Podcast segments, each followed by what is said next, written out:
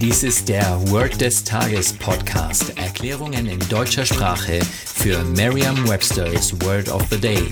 Eine Produktion der Language Mining Company. Mehr Informationen unter www.languageminingcompany.com-podcast. Das heutige Word des Tages ist Conflict, geschrieben C-O-N-F-L-I-C-T. Eine englische Definition ist strong disagreement between people, groups etc. that results in often angry argument. Eine Übersetzung ins Deutsche ist so viel wie der Konflikt. Hier ein Beispielsatz. There was an inevitable conflict over what to name the group. Es gab einen unvermeidlichen Konflikt darüber, wie die Gruppe genannt werden sollte. Eine Möglichkeit, sich dieses Wort leicht zu merken, ist die Laute des Wortes mit bereits bekannten Wörtern aus dem Deutschen, dem Englischen oder einer anderen Sprache zu verbinden. Machen wir uns nichts vor. Sie kennen das deutsche Wort der Konflikt und damit kennen Sie auch das englische Wort the conflict.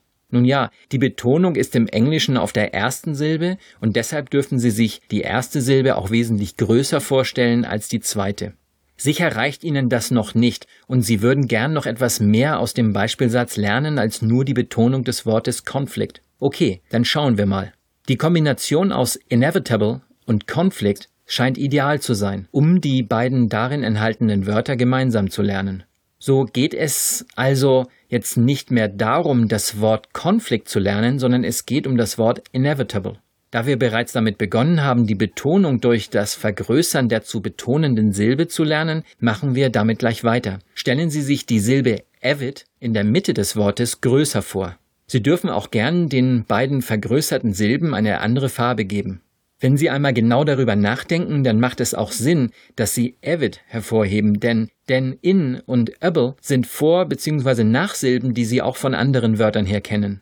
Sagen Sie jetzt noch einmal den Beispielsatz. There was an inevitable conflict over what to name the group.